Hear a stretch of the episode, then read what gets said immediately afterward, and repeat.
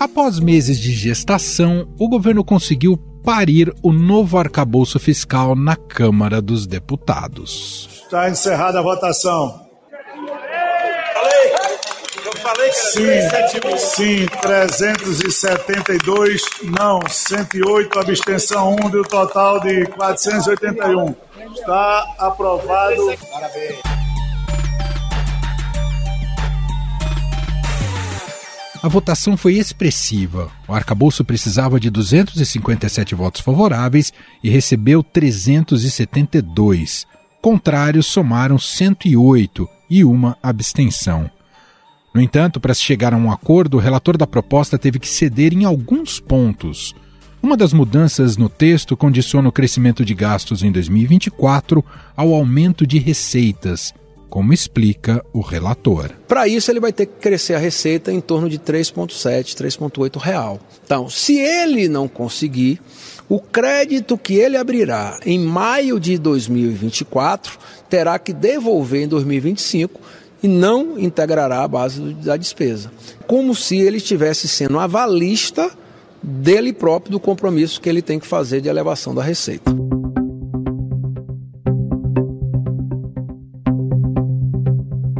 Isso minimiza uma brecha que permitiu ao governo ampliar de forma expressiva os gastos já no início da implantação da nova regra. Ainda pelo texto, o crescimento dos gastos públicos fica limitado a 70% do crescimento da arrecadação do governo, caso a meta seja cumprida. Por exemplo, se a arrecadação subir 2%, a despesa poderá aumentar até 1,4%. Gastos como Fundeb também ficaram dentro dessa base orçamentária. Está é, garantido o crescimento do Fundeb. Nós criamos aí aos 2% que são acrescidos anualmente uma espécie de extrateto para não competir com a base atual. Quem está na base soma para a elevação dos gastos até 70%, com aquela banda de crescimento de 0,6 a 2,5, garantindo, portanto, o aumento acima da inflação, com ganho real. Caso a meta não seja cumprida, o crescimento dos gastos públicos fica limitado a 50% do crescimento da arrecadação do governo. Além disso, foram criados alguns gatilhos no arcabouço fiscal. Se as receitas não avançarem como projetado, o governo será obrigado a contingenciar despesas. Agora, se mesmo contingenciando despesas o governo não conseguir cumprir as metas fiscais, gatilhos graduais serão acionados, como proibir a criação de despesa obrigatória.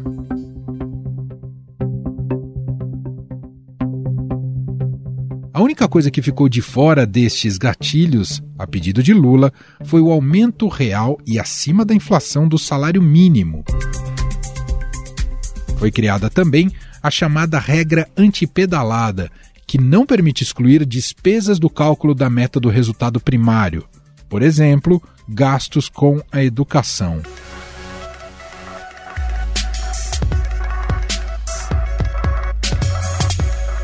Descumprimento das metas fiscais não será crime, mas o descumprimento dos contingenciamentos e dos gatilhos já é uma infração prevista na Lei de Responsabilidade Fiscal.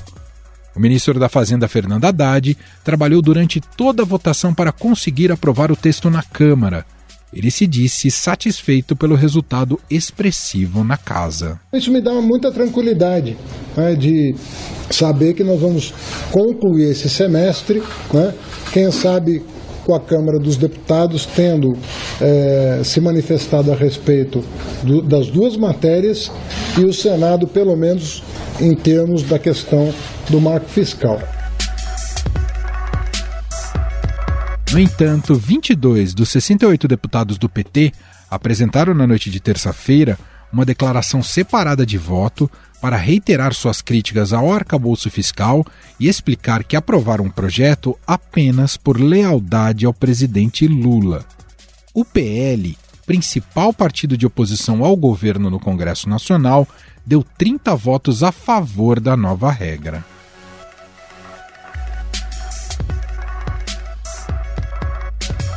Com 372 votos, esse foi um importante teste para a votação da reforma tributária, que precisa de 308 votos para ser aprovado em dois turnos.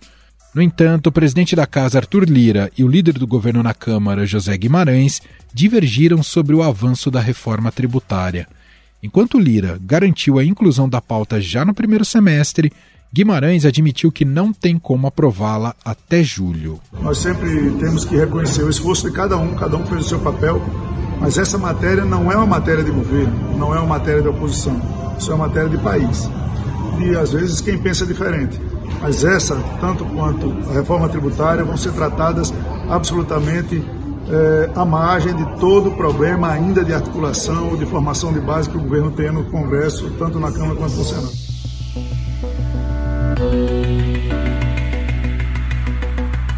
Afinal, esse novo arcabouço fiscal pode garantir uma vida financeira mais saudável para o país? Sobre este tema, nós vamos conversar com o economista-chefe da consultoria MB Associados, Sérgio Vale.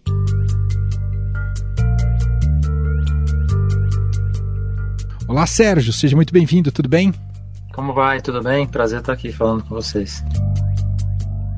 Sérgio, o senhor já comentou que este arcabouço, com o texto que foi aprovado, deve ter vida curta. Como foi com o teto de gastos? Queria te ouvir mais sobre isso. Por quê, Sérgio? Olha, eu tenho a impressão que uma regra fiscal, para ser duradoura, ela tem que contemplar com mais efetividade os dois lados da equação, né? tanto a receita quanto os gastos. E a gente tem aqui um arcabouço fiscal que coloca um peso muito grande, quase integral, uh, na arrecadação nos próximos anos. Quer dizer, o ajuste fiscal está dependendo com muita intensidade da arrecadação. A arrecadação sempre é mais complexa quando a gente fala de ajuste fiscal, porque o gasto parte do gasto o governo tem algum controle, bastante controle, na verdade. A arrecadação depende de medidas do Congresso, depende de medida, depende do crescimento da economia, que é uma incerteza. Então é sempre mais difícil, especialmente na intensidade do que é pedido pelo governo para entregar esse superávit primário de 1% do PIB em 2026. Então, sim, é muita arrecadação que vai precisar para um resultado muito magro e não está se olhando para o gasto como se deveria. O gasto, na verdade, o ajuste dele está sendo cada vez mais postergado. Ano passado veio a PEC da transição, jogou o gasto desse ano para cima, entrou essa discussão de aumentar o gasto mais ano que vem, tirar algumas coisas como por exemplo, o salário mínimo. Enfim, o gasto está sempre sendo ajustado para ser flexibilizado. A conta fica cada vez maior para o lado da arrecadação. Eu acho que vai acabar no próximo governo, sabe-se lá quando, a gente tendo que ter, num critério eminentemente técnico, olhando de forma equilibrada a arrecadação e gastos, de um jeito mais anticíclico do que a gente tem agora, no sentido de que a economia está crescendo, você desacelera o gasto, se a economia está em recessão, você aumenta o gasto. Né? Não está tanto assim, não era assim na regra do teto e ainda continua não tanto assim nessa, nessa regra que a gente tem hoje. Então, assim, acho que a gente vai ter que ter aperfeiçoamentos em cima da regra que está sendo colocada agora. Ela é um passo importante, né? Mas vamos precisar voltar a ela aí no próximo governo, sabe-se lá quando. Bom, falar então em estabilização da dívida pública ainda é um, continua sendo um cenário incerto para o Brasil, Sérgio. Não, estabilidade da dívida não vai ter nesses quatro anos, né? É, Para a gente ter estabilidade da dívida, a partir do ano que vem, a gente deveria ter um superávit primário na casa de 2,5% do PIB. A gente está falando com muita dificuldade de chegar a zero ano que vem, que eu acho que não vai chegar. A gente vai ter um déficit público no ano que vem, que nas minhas contas começa em 70 bilhões de reais.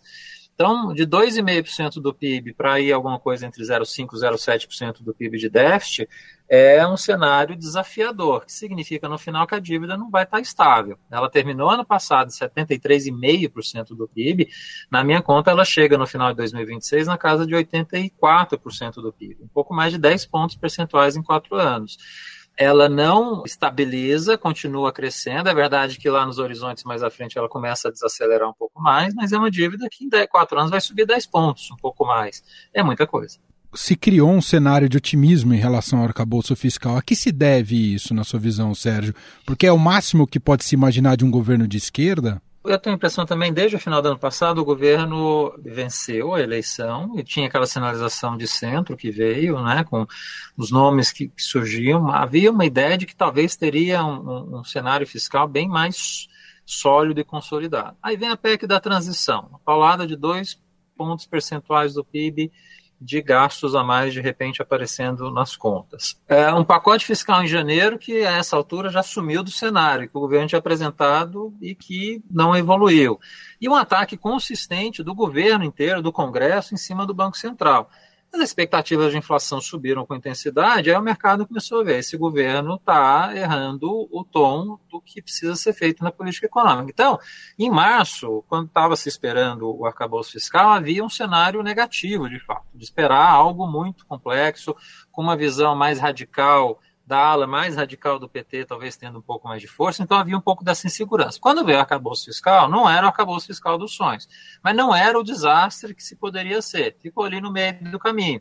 Então o mercado, no final, de certa forma, gostou, não foi tão ruim como se imaginava, veio o arcabouço que o mercado trabalhou com a ideia de que, olha, não é perfeito, mas vai ser ajustado no Congresso. O Congresso é mais centro-direita, mais liberal, vai fazer o ajuste necessário no arcabouço fiscal, que acabou fazendo. Né? Ele acabou colocando especialmente pontos de amarra na discussão em relação às penalidades, se você não conseguir cumprir o regime fiscal colocado, que são mais é, importantes agora do que foram apresentados no início, lá em março, quando o arcabouço fiscal foi colocado. Então, assim, tem um, um arcabouço que o mercado no final aceita, porque era o que dava para ter, foi um pouco melhor do que se imaginava a princípio, do que o governo estava sinalizando de forma errática na política econômica, coloca uma força importante em cima do Haddad, né, que está se colocando como de fato esse personagem de centro no governo que está conseguindo segurar um cenário mais complicado. O próprio Haddad lembrou e colocou de uma forma engraçada, mas infelizmente real, de que, olha, eu tenho que agradar o Roberto Campos e a Gleice. mas é, são, são muitas visões é, disparatadas para agradar e que realmente coloca ele numa posição muito complicada. Mas eu acho que é, essa ideia de agradar gregos e troianos ficou ali no meio do caminho, mas é o meio do caminho, de novo, intermediário, que lá na frente a gente vai precisar revisar. Esse governo que sinaliza coisas que poderiam ser piores e aparecem coisas que talvez não são tão piores, eu acho que vai ser um pouco a tônica dele ao longo desses anos. Né? A gente viu isso no acabouço fiscal, a gente está vendo agora também, por exemplo, no caso da Petrobras. Né? O mercado estava esperando Sim. uma política de preços desastrosa, veio uma coisa no meio do caminho, ainda meio incerto o que, que vai ser, mas o mercado, no final, no primeiro momento, gostou. Então, acho que o governo vai ficar muito nessa, nessa toada, né? E talvez convergindo para, de fato, o mercado daqui a pouco achar o que de fato vai acontecer, não tiver essas tantas surpresas como agora. As duas próximas são relevantes: a discussão da meta de inflação em junho, né? E a reforma tributária, que eu acho que são as duas importantes que a gente tem logo aí na sequência para discutir historicamente somos gastões, aparentemente continuamos abrindo espaço para gastar. É, como corrigir esse, essa natureza nossa como Estado brasileiro, Sérgio? Eu acho que os dois momentos que a gente teve no passado, o primeiro, gasto desenfreado não faz sentido. Né? O gasto crescia em termos reais três vezes o tamanho do crescimento do PIB, né? em torno de 6% todo ano na média era muita coisa, não fazia sentido, aconteceu o que aconteceu. A dívida subiu, a gente teve todo o cenário de crise que começou na Dilma. Né? A regra do teto, apesar de ser uma regra, né, e como regra é importante a gente ter regras fiscais, né, eu achava ela muito rígida, muito inflexível, e acabou acontecendo o que eu achava que ia acontecer. Ela não ia durar nem 10 anos, e está morrendo aí no meio do caminho. Né? Ela colocou uma rigidez muito grande que tinha a intenção de, ao colocar essa rigidez, fazer o Congresso e o governo olhar a estrutura de gastos né, que foi um pouco da ideia que o, a, o, Guedes tentou colocar ali no final de 2019, mas aí veio a pandemia, o governo desorganizou num grau absurdo e essa história toda morreu. Né? Que é você reorganizar a estrutura de gastos para conseguir caber dentro de um gasto que já é elevado, reorganizando esse gasto, fazendo com que ele seja mais eficiente. Né? Então, eu acho que não funcionou. Né? Não funcionou. Uh, e agora a gente está num governo que está no meio, no meio do caminho, de novo. Né? Ele não é tão rígido, fala, não vamos gastar mais nada, o gasto é zero nos próximos anos, mas também não tem sentido gastar todo ano 6% em termos reais acima da inflação. Né? Fica ali no meio do caminho, entre 0,6% e 2,5%. Né? Mas qual o passo adicional que a gente precisa analisar? olhar a eficiência desse gasto, a estrutura desse gasto, o que, que você precisa cortar, o que, que você poderia melhorar nesse gasto. Eu acho que aqui o papel não é nem tanto do Haddad, mas me parece ser cada vez mais a Simone né, o Ministério do Planejamento e a equipe que ela montou lá, especialmente Sérgio Firpo, tem um papel essencial e muito importante ao longo desses próximos anos de olhar na estrutura do gasto brasileiro o que, que dá para fazer para economizar, para trazer eficiência, para trazer alguma, alguma questão meritocrática mais relevante, né? É, de, e de ver os projetos e os programas de governo, o que que funciona, o que que não funciona, e o que não funcionar, tirar, o que funcionar, é, implementar com mais precisão, colocar mais recursos, enfim. Eu acho que precisa fazer esse diagnóstico primeiro, e acho que tem um trabalho sendo feito, especialmente no Ministério do Planejamento, né, ainda de forma discreta. Eu acho que esses resultados vão aparecer ao longo do tempo. Uhum. E aí sim a gente pode avançar nessa discussão. Não é só gastar ou não gastar, mas sim. gastar onde, como e de forma melhor, dado um país que é pobre e que não tem recursos sobrando para gastar de qualquer maneira.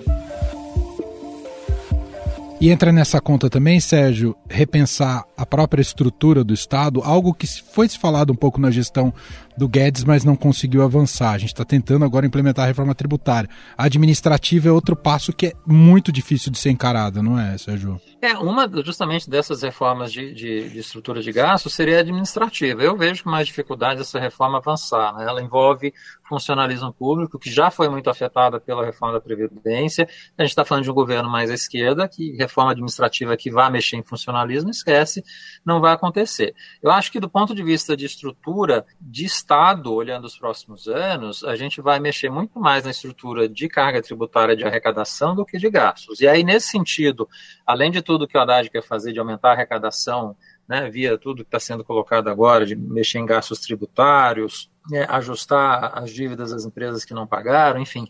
Acho que o foco central que a gente precisa ter aqui é na discussão da reforma tributária, primeiro de bens e serviços agora, eventualmente se conseguir ano que vem na né, reforma do imposto de renda, que há espaço aqui para um aumento de carga tributária no caso do imposto de renda, né? Uhum. Daí para manter neutra a carga tributária da população mais pobre e subir a carga tributária da população mais rica. Eu acho que faz sentido de, de a gente ver isso acontecer, né? E aí abriria espaço para você conseguir aumentar a arrecadação mais e, e fazer esse superávit primário que o governo está esperando, né? E a reforma tributária anterior a essa, que é de bens e serviços, ela está mais do que atrasada, né? E eu acho que a gente está num momento agora, talvez parecido com o que foi a discussão da Previdência lá atrás em 2019. Ela estava crescendo em 2016, 2017, veio a crise que envolveu o Temer, a reforma parou, mas a discussão estava muito presente. A imprensa foi comprando Sim. a reforma e foi colocando: olha, precisa, precisa ter, precisa aprovar, precisa avançar. Houve um corpo de avaliação, de entendimento de que passou da hora. Eu acho que a tributária está um pouco nesse sentido também. E o papel de vocês é essencial. Cada vez mais a imprensa trazer gente para falar: olha, passou da hora, o Brasil tem um sistema tributário absolutamente único e caduco no mundo, a gente precisa fazer essa reforma. O papel da imprensa aqui nesse sentido é essencial para fazer ela acontecer. E eu acho que a gente está no início de governo, um governo que tem uma grande boa vontade nesse sentido para essa reforma acontecer. Tem um API que foi colocado, né, o Bernardo API, que foi colocado especificamente lá para tratar dessa questão. Eu acho que ele está conseguindo avançar muito nesse sentido. Eu acho que essa, essa reforma, discutindo todos os pontos e conseguindo trazer especialmente os setores e os estados para entender o que, que significa reforma, eu acho que as divergências, as resistências vão diminuir, a gente vai conseguir aprovar talvez não a reforma ideal, né, que é sempre difícil de acontecer, que é aquela que o API colocou, uma alíquota única para tudo no país. Eu acho que a gente vai acabar tendo uma alíquota dual, né? Uma alíquota federal, uma alíquota para estados e municípios, né? Mas que sejam duas, não sejam mais do que isso. E aí eu acho que a gente consegue é, ter finalmente uma reforma tributária, um sistema tributário que começa a ficar parecido com o resto do mundo. Né? Num processo longo, porque não vai começar integralmente essa reforma funcionar a partir do ano que vem. Né? Ela vai ser colocada ao longo de anos até integralmente ela estar tá sendo absorvida pelo mercado. Em termos de ambiente econômico, a aprovação do arcabouço tem um impacto imediato, Sérgio? Eu acho que pouco, porque já estava precificado bastante disso, né? Tanto que a gente não viu grandes modificações dos preços de ativos. A gente está vendo alguma piora nesses últimos dias, mais por conta de uma outra questão fiscal, que é a questão fiscal americana. né? é, Possível tá calote, tá né?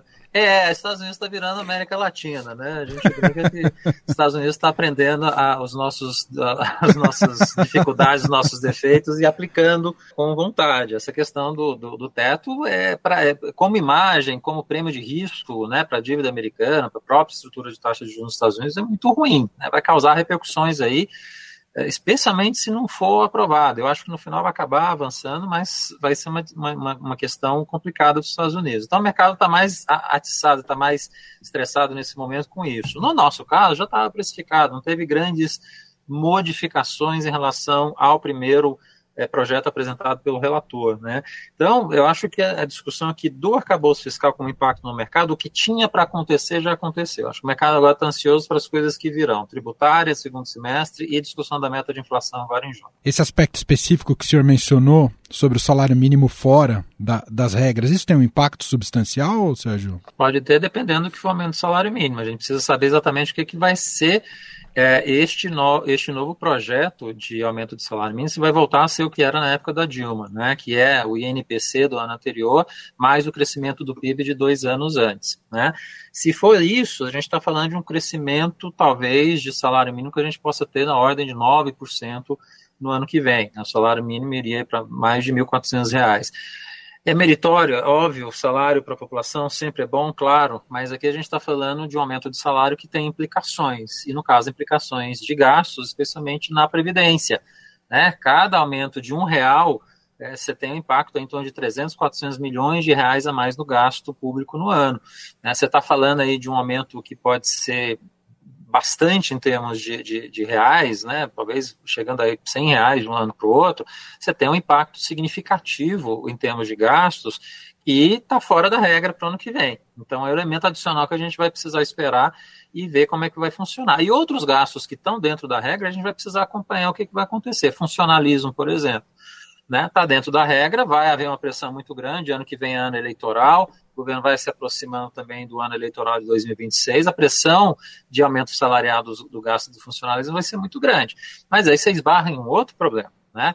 A hora que você tira a regra do teto, você volta todos os condicionantes constitucionais para gasto de saúde, educação e as emendas parlamentares. É, esses três gastos sobem com a receita líquida. O resto que se vire, o resto Verdade. tem que se ajustar a esses três gastos. São três gastos grandes dentro da estrutura orçamentária. Então, o risco de você comprimir muitos os outros gastos é, é muito forte, é muito alta essa probabilidade e provavelmente vai acontecer. Agora, a gente vai comprimir isso ou muito provavelmente a gente vai chegar no ano que vem, o governo vai fazer um outro waiver, né, vai fazer um outro ajuste na regra que tem agora, vai postergar a regra fiscal para frente, enfim.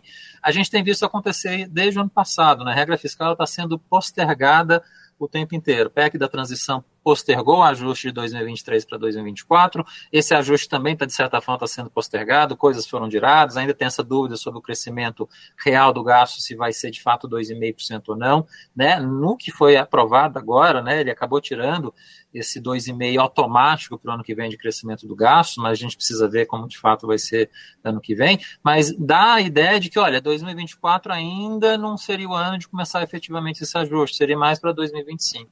Bom, arcabouço fiscal, da maneira como foi aprovado até aqui, é, metas da inflação, né, que será discutido, como o senhor destacou, reforma tributária. Em termos de prognósticos a, a médio prazo, o senhor vê potencial para a economia brasileira ter uma atração melhor ou ainda o cenário é bastante incerto também para o desempenho da economia brasileira, já que o governo aposta muito na, nas receitas, Sérgio? Se a gente olhar os últimos dois anos e esse ano, a gente está vendo como as commodities têm uma importância muito grande para a economia, né? Tanto do ponto de vista fiscal, a gente vê o impacto que a gente teve do petróleo ano passado na arrecadação federal, que foi quase 3 pontos percentuais de impacto, né?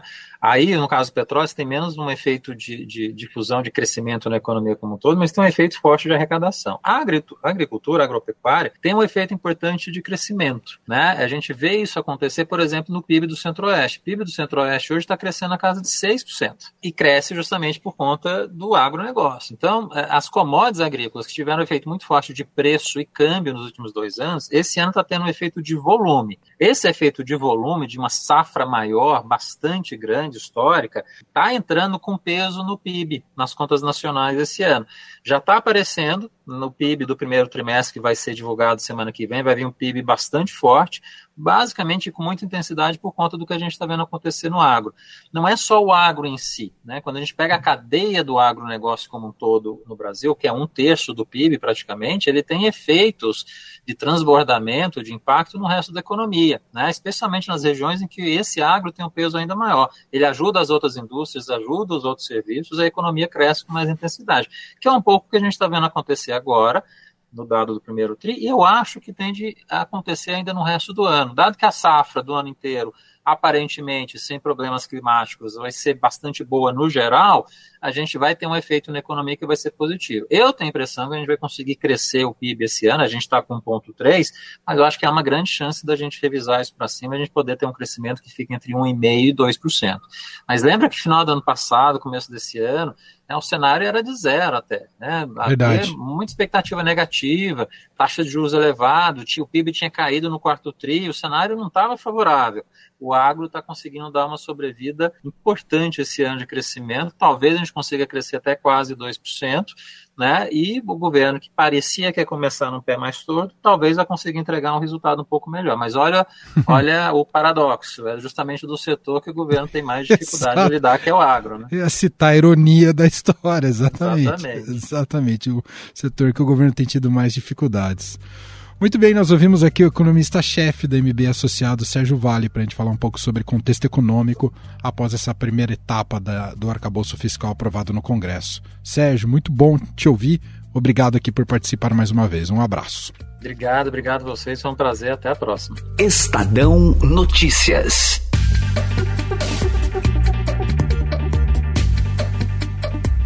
E este foi o Estadão Notícias de hoje, quinta-feira.